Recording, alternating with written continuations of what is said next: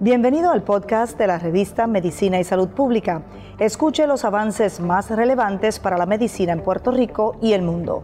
Si desea ver este podcast en vídeo, puede hacerlo en nuestro canal de YouTube Revista MSP.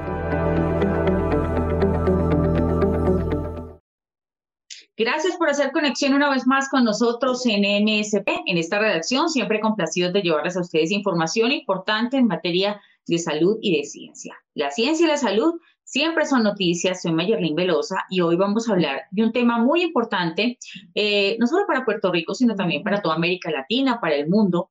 Quizás la pandemia del coronavirus ha afectado prácticamente a toda la sociedad en todas las áreas, no solo la medicina, sino prácticamente todas las personas tuvieron que cambiar sus estilos de vida, la forma en que llevaban eh, eh, sobre todo los niños a la hora de ir a clases. La educación justamente es una de esas cosas que varió, pues más, por más de un año los niños tuvieron que acudir a la virtualidad para recibir sus clases. Ahora ya se contempla, ya prácticamente es un hecho que va a volver gradual y parcialmente entonces a las aulas. Por eso hoy queremos dar una mirada desde la pediatría a esta decisión y sobre todo cómo abordar esta nueva realidad con los niños. Para hablar sobre este importante tema me acompaña justamente el doctor José Verdecía, presidente de la Asociación de Médicos Pediatras de la región Este, y le damos la bienvenida, doctor, y le agradecemos su tiempo por estar con nosotros en MSP. Bienvenido. Gracias, buenas noches a todos los televidentes que nos están escuchando. Claro que sí, a toda la comunidad que nos está escuchando, sabemos que hay muchas personas pendientes de este tema, el regreso a clases y la prevención justamente de contagios del COVID-19, que esto no para, ¿no? Esto es algo que continúa, la prevención y, y por supuesto las campañas que se hacen para evitar los contagios siguen adelante. Doctor, ¿qué piensa justamente la Asociación de Pediatras de la región este sobre esta decisión eh, de volver a clases de los niños? Digamos, ¿están de acuerdo o tienen algunas preocupaciones al respecto? Bueno, la Asociación de Médicos Pediatras de la región este está eh, de acuerdo en que se abra paulatinamente, ¿verdad? Es una recomendación de la Academia Americana de Pediatría que también lo está recomendando y el CDC también está recomendando esto.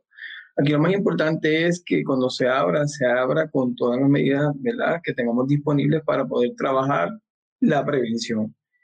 se ha encontrado estadísticamente ¿verdad? en estudios de que no hay ningún tipo de contagio o el contagio es bien mínimo cuando estás en colegios, mayormente el contagio es afuera de los colegios, siempre y cuando tú tengas las medidas preventivas, distanciamiento, mascarilla y lavado de manos. Si tú tienes lavado de manos, mascarillas y distanciamiento de seis pies o más, el contagio debería de ser mínimo.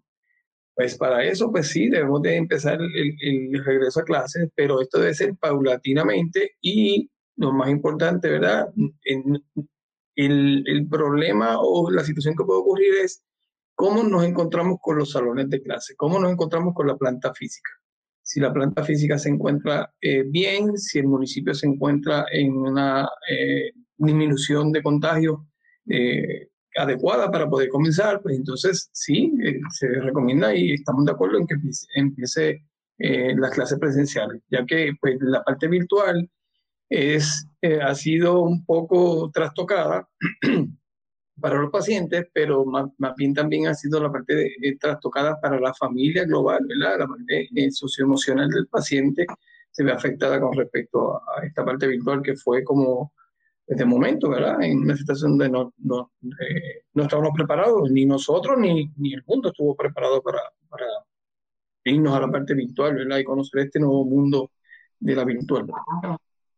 Claro, doctor, no, y justamente quería preguntar eso sobre la preparación porque no solamente eh, en infraestructura no estaban preparados muchas, muchas eh, lugares, ¿sí? Que tuvieron que adaptarse a la nueva realidad, sino también muchas personas pues no están adaptadas al tema del autocuidado y pues eh, hay mucha preocupación justamente, yo no sé si, si en el caso del doctor que recibe sus, sus pacientes constantemente, los padres de estos niños, sobre preocupación por la nueva variante del COVID en Puerto Rico o le hacen preguntas sobre este tema. Eh, ¿Cuál es la principal preocupación que llega a su consultorio con relación al COVID? Pues mira, este, preocupación mayormente es el contagio. Eh, cómo me puedo contagiar y qué debo hacer para, para evitarlo. Y pues, como le dije anterior, esto es prevención, estar educando, seguir educando, porque aquí eh, nosotros los pediatras pues tenemos, que, como es nuestra función, seguir reforzando y aunque suene eh, repetitivo y suene a veces hasta a veces un poco cansón, estar mencionándole esto a, las familias, pero hay que estar todo el tiempo mencionando de que lo más importante es lavado de manos, el uso de mascarillas correctamente, tapando nariz y boca, y que tengamos el distanciamiento eh, social, ¿verdad? En cuanto a los seis pies de distancia. Si uno hace esto, eh, pues no deberíamos de tener tanto problema con respecto al contagio. La preocupación mayor de los padres es esto, es ver cómo, cómo yo puedo pues, yo, puedo, yo hago mi parte, pero yo no estoy seguro si la otra persona va a hacer su parte. Eh, la contestación a esto es que todos estamos en el mismo bote, ¿verdad? Todos estamos trabajando para el beneficio de, de, los pacientes y de, y de la integridad socioemocional de ellos, tanto intelectual también. Y entendemos de que eh, si yo estoy aquí haciendo mi trabajo, yo no puedo pensar que la otra persona no está haciendo su trabajo. También tiene que estar haciendo el mismo trabajo que estamos haciendo nosotros como familia, como, eh, eh, como eh, agrupación y como planteles en el, área escolar. Así que si todos trabajamos y vamos hacia, hacia un mismo destino, cuidándonos y, protegiéndonos, no creo que debamos tener tanto problema con respecto al contagio del COVID al temor, claro que sí, ¿no? Y dar esa tranquilidad de que se puede, claro que se puede, pero hay que adoptar unas medidas. Doctor, justamente usted lo mencionó muy por encima, pero recordemos eh, cuáles deben ser esos protocolos de seguridad, de bioseguridad de los niños en las escuelas y digamos, más que todo refiriéndonos a la, al espacio, digamos, en aula de clase, eh, a la hora del recreo, del, receso, que ellos tienen allí como un descanso, en las comidas, de pronto, ¿sí? O en, los espacios donde ellos van a compartir y también el distanciamiento dentro del mismo salón de clase.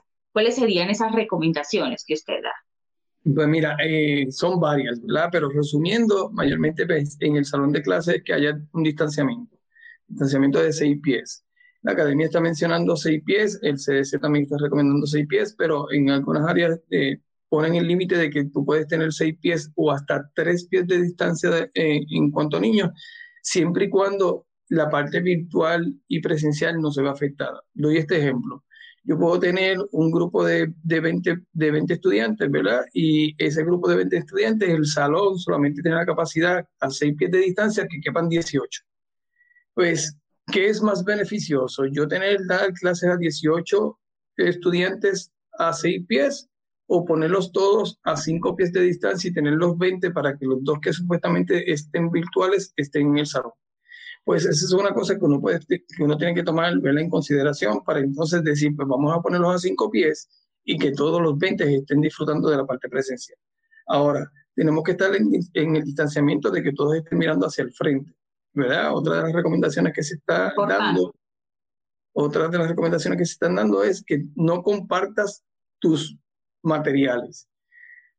Nosotros los latinos, ¿verdad? Somos, somos bien dadivosos y el nene, pues mira, no, se me quedó el lápiz, toma, usa el lápiz mío, eh, toma el borrador o préstame el borrador, pues eso no se está recomendando ahora. Desgraciadamente, ¿verdad? Esta COVID ha hecho de que uno pues sea un poco más eh, tenerlo de uno y no poder compartirlo, pero es en lo que pasa esta, esta pandemia, porque el riesgo de tú compartir las cosas, tú estás, si tú eres un paciente asintomático, el compartir el lápiz o el compartir cualquier material que tú tengas tuyo, pues estás arriesgando a, tu compañerito. Así que no se recomienda eso. Lo otro que se está recomendando es en el área de, de, que me mencionaste del almuerzo, en las horas del almuerzo, lo que se está recomendando también es que eh, o se haga en un lugar abierto donde tengas un distanciamiento eh, completo, ¿verdad?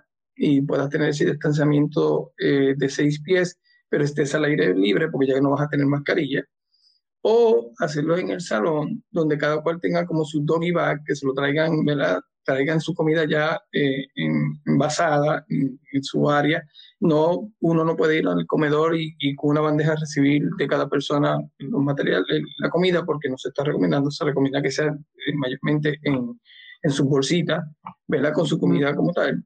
Y los salones deben de tener las ventanas abiertas, no debe de haber eh, pues, eh, salones cerrados como tal. No se recomiendan aires acondicionados que no sean este, centrales.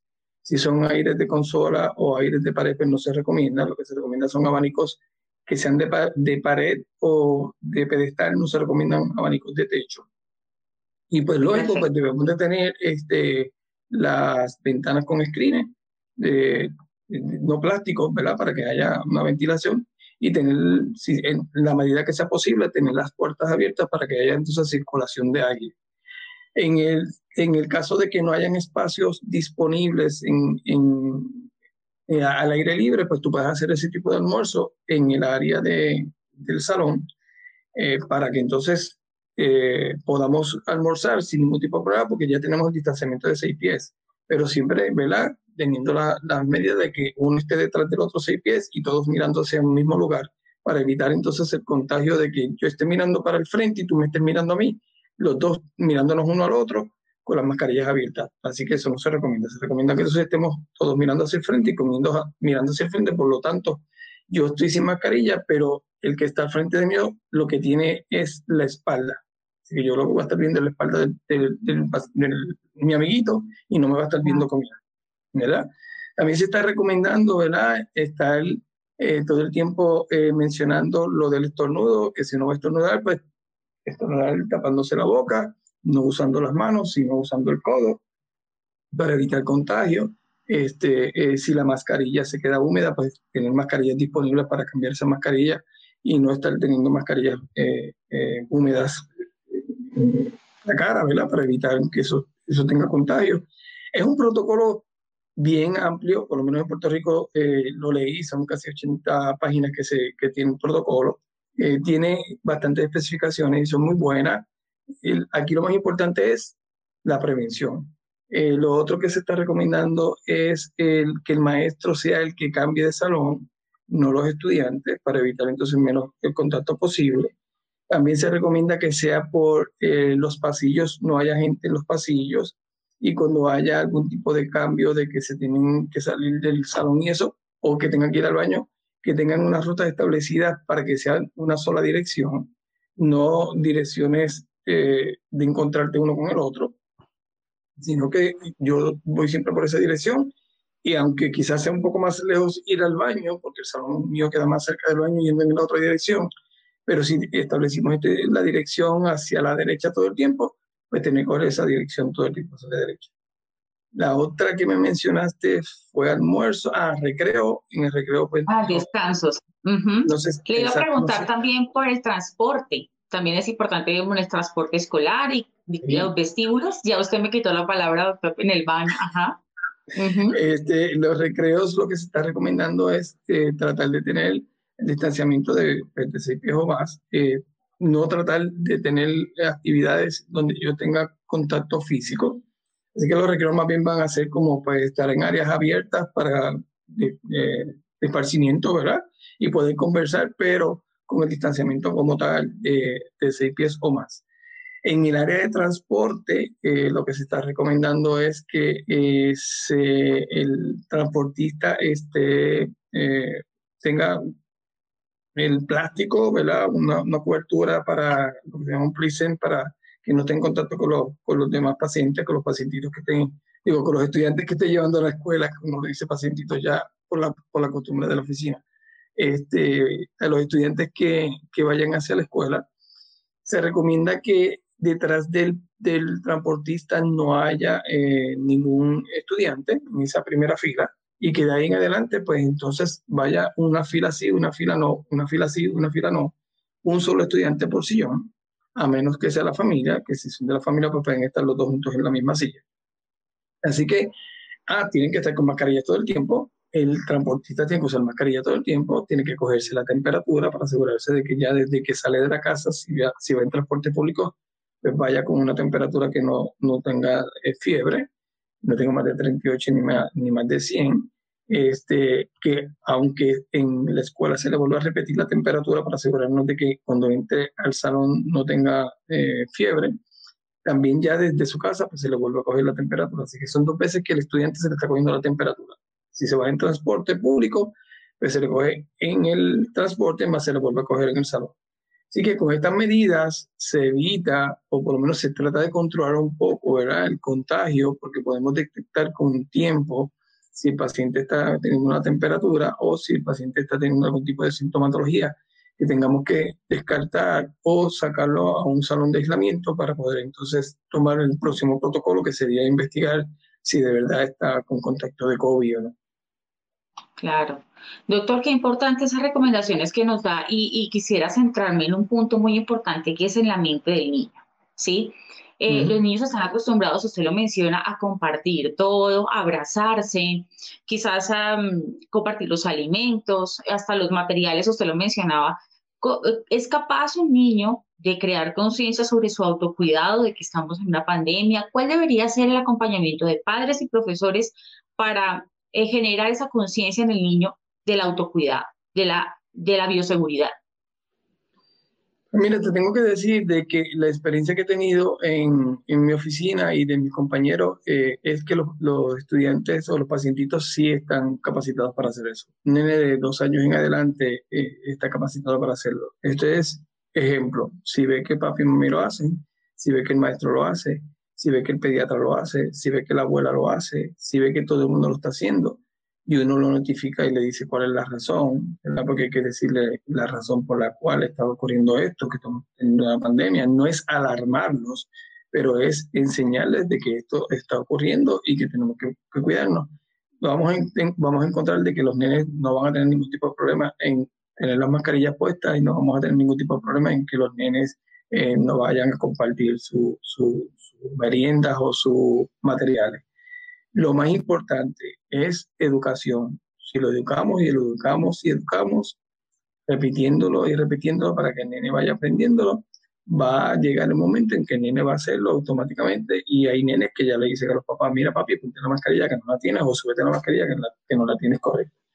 Así que esto es educación. Nos cuesta trabajo, nos va a costar tiempo, sí, pero eso es, es poco a poco, por eso es que la apertura debe ser palatina y se debe de empezar para que eh, los nenes eh, pues, empiecen a tener este contacto. ¿Por qué? Porque en, en estos casi un año, porque fue en marzo 15, 16 que cerró por menos en Puerto Rico eh, y comenzó la pandemia, ¿verdad? En el, lockdown, en la cuarentena, nos hemos dado cuenta de que los pacientes necesitan socializar, pero en la casa los niños no, salen, ¿verdad? Porque hubo este, este, encerramiento de que no se podía salir, así que en la casa yo no, yo no necesito usar mascarilla.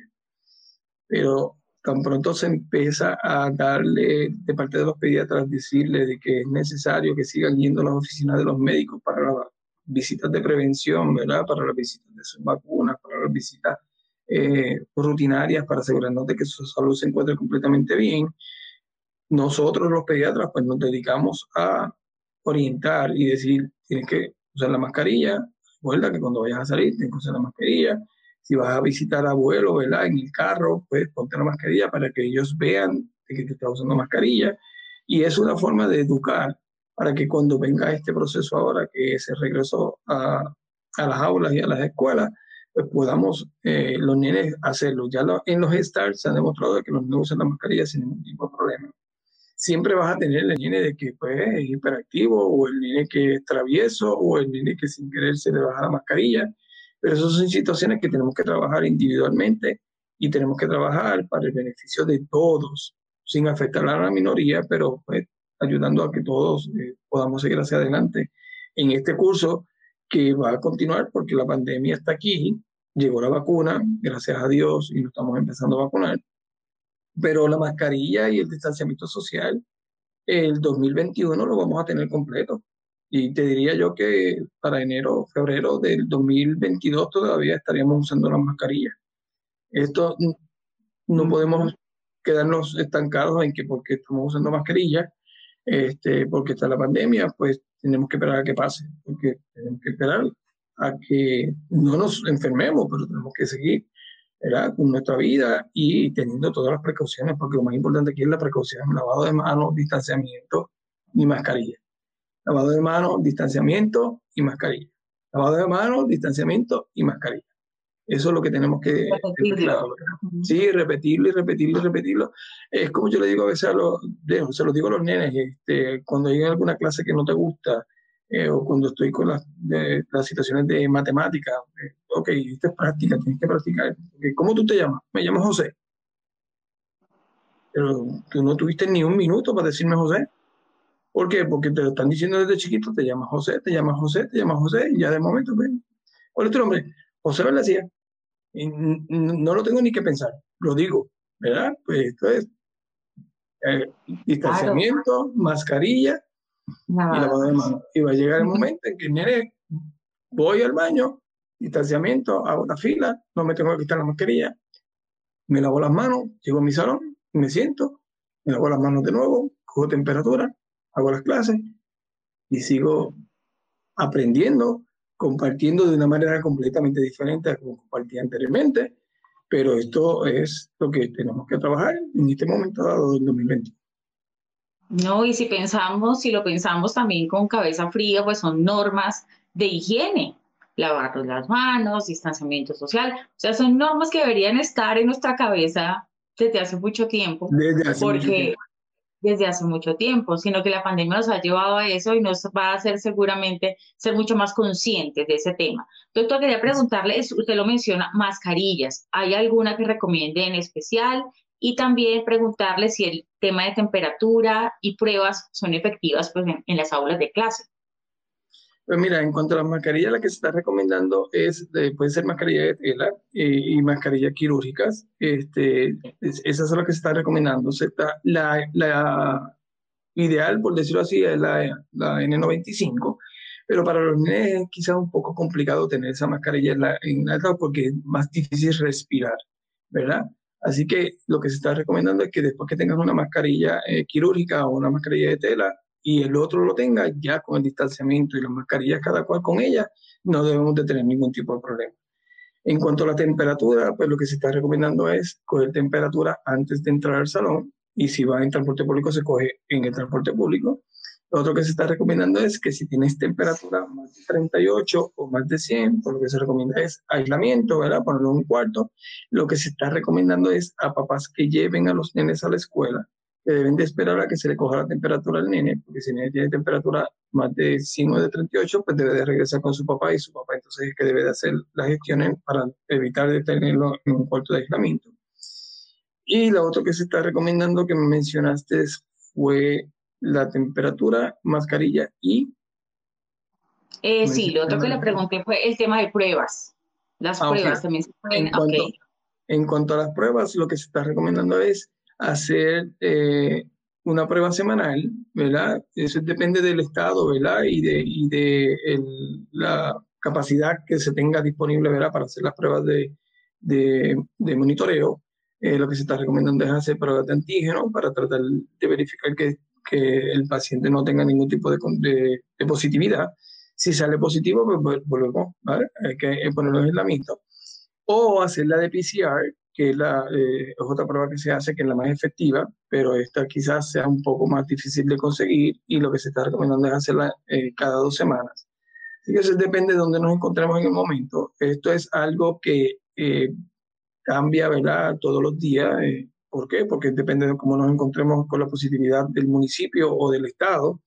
Así que tenemos que estar pendientes siempre a, a, lo que nos dice el Departamento de Salud de, de nuestra área a los directores lo que se les está recomendando es que semanalmente eh, verifiquen el, en el portal del Departamento de Salud a ver dónde se encuentra el municipio para ver si se puede abrir la escuela y si se puede abrir la escuela, pues entonces hacer los demás protocolos.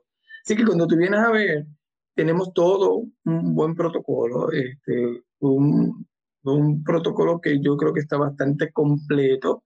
Aquí lo más importante es no tener el miedo de ir a clases, y que la infraestructura se encuentra completamente eh, bien para poder hacer los protocolos. Porque yo puedo tener un protocolo completamente bien, pero si la infraestructura o la escuela no se encuentra en la capacidad eh, adecuada para aceptar o recibir estos pacientes, pues ya empezamos por, por no poder entrar, ¿verdad? Y eso es parte también del protocolo, porque el protocolo al principio menciona que las escuelas tienen que tener unos requisitos para poder eh, comenzar. Y esos requisitos pues le toca al director tenerlos y, y la facultad eh, escolar poderlos complementar y, y, tenerlos al día para entonces poder comenzar. Hay escuelas que van a poder abrir, hay escuelas que no. Pero aquí lo más importante es que se pueda empezar. Es de la única manera que vamos a poder continuar. Si no empezamos, no vamos a poder continuar. Si no continuamos, no vamos a poder seguir hacia adelante para el futuro de nuestro país y de nuestros este, estudiantes y pacientes. Doctor, en el caso de pacientes que con enfermedades de riesgo eh, y también estudiantes con discapacidades, ¿recomienda que se siga haciendo desde la virtualidad las clases o, en este caso, qué recomendaciones da como pediatra? Pues mira, todo depende de las condiciones eh, que tenga el paciente. Eh, es, eso es bien eh, variable, ¿verdad? Y yo lo que recomiendo es que si el niño tiene algún tipo de, discapacidad o tiene alguna enfermedad crónica, que los padres vayan donde su pediatra y su pediatra entonces le dé las recomendaciones. Yo no puedo decirte que sí virtual o que sí presencial, porque depende de la, de la capacidad ¿verdad? que tenga el paciente. Puede tener un paciente que tenga eh, una discapacidad y eh, las guías dicen que si la discapacidad eh, puede ser, en ejemplo, que esté en de ruedas, pues no hay razón para que no vayan a, a, a coger las clases presenciales. Este, si tiene problemas con las mascarillas, pues lo que se recomienda es que el nene pues entonces pueda utilizar, aunque no se recomienda como tal las cubiertas, los llamados face shield, lo que se recomienda la mascarilla. Pero en este tipo de pacientes, si tú eres el único paciente que está en un salón de clase y todos los demás tienen mascarilla, pues tú tienes que sobrepesar dónde te encuentras, ¿verdad? Eh, porque le estás limitando quizás algo a un paciente que no va a hacer ningún tipo de contagio porque le está cogiendo la temperatura, le está cogiendo las pruebas de antígeno, eh, está usando face shield, es el único que tiene solamente face shield porque todos los demás tienen mascarilla, está mirando hacia el frente, están con seis pies de distanciamiento, se están lavando las manos o, se, o le están lavando las manos a él. Así que eh, eh, este es bien individualizado. yo entiendo que podría ir al salón presencial, ¿verdad? Siempre y cuando tengamos todas las herramientas en el salón en el edificio donde vayamos a recibir a estos pacientes, tanto los, los pacientes que tengamos algún tipo de, de, discapacidad, como los pacientes que tengamos algún tipo de enfermedad crónica, como los pacientes que no tienen ningún tipo de enfermedad. Perfecto, doctor. Una pregunta más relacionada con la inmunización. Eh, es importante pues, recalcar la importancia de que los niños tengan su carnet de vacunación al día eh, y, y, que será también, no solamente con el tema del COVID, sino inmunización contra la influenza, otras eh, enfermedades, para que usted nos recalcara la importancia de esto, sobre todo a los padres que nos están escuchando. Pues si me estás escuchando, padre, es bien importante que este regreso de clases, eh, aunque va a ser paulatino, no puedes dejar de vacunar a tus hijos. La vacunación se ha encontrado que es una de las herramientas más importantes para evitar enfermedades y todo paciente debería de tener sus vacunas al día la de los 4 años, la de los 11 años, la de los 15 o 18 años para ese refuerzo. Es bien importante no quedarnos porque estamos con pandemia y no estamos quedando en nuestros hogares y no estamos saliendo, no vacunarnos. Contrario, debemos de tener las vacunas al día y así poder estar con las defensas completas para evitar otras enfermedades. La influenza se confunde mucho con COVID, así que la vacuna de influenza anual se debe de poner es de suma importancia tener esas vacunas. Así que el regreso a clases incluye vacunación, incluye tener las vacunas al día, incluye su seguimiento con su pediatra para medicina y medicina preventiva e incluye también su visita a su médico eh, dentista o dental para que también tenga esa higiene oral completamente eh, adecuada y no tengamos ningún tipo de problema en, en el regreso a, la escuela, en la parte médica. La parte social y emocional también es bien importante, por eso es, es esencial de que empecemos también a poder abrir las escuelas para que esa parte social y emocional de compartir esté presente. Así que, padre, no tengas miedo. Lo importante aquí es que tengamos prevención. Y la prevención, vuelvo y repito, lavado de manos, distanciamiento social y mascarilla. Lo más importante. Y si estás enfermo, ir donde tu pediatra o ir donde tu médico primario para que puedas entonces tomar las medidas preventivas que tenemos que hacer. Y si hay alguien en el salón enfermo, va a haber los recursos para que eh, se hagan las medidas que se tengan que hacer. Esperemos y tenemos que tener la confianza, ¿verdad?, de que nuestro eh, país siga hacia adelante y que podamos tener todos los recursos ¿verdad? disponibles para poder echar hacia adelante eh, a nuestra juventud y a nuestros niños sin ningún tipo de complicación para ellos. Doctor, y quisiera aprovechar que está aquí ya para un mensaje final a todos los que nos están escuchando. Son solamente niños y con sus, con sus, o sea, los padres con sus niños, sino también en casa toda la familia a cuidarse y el tema de nutrición también parece vital que el doctor pueda dar algunas recomendaciones sobre los niños que no deberían llevar a la escuela para comer, para que también tenga esas defensas arriba, doctor. Adelante. Bueno, eh, padres, eh, se supone que no llevemos nada a las escuelas, ¿verdad? De, nutrición que no sea saludable.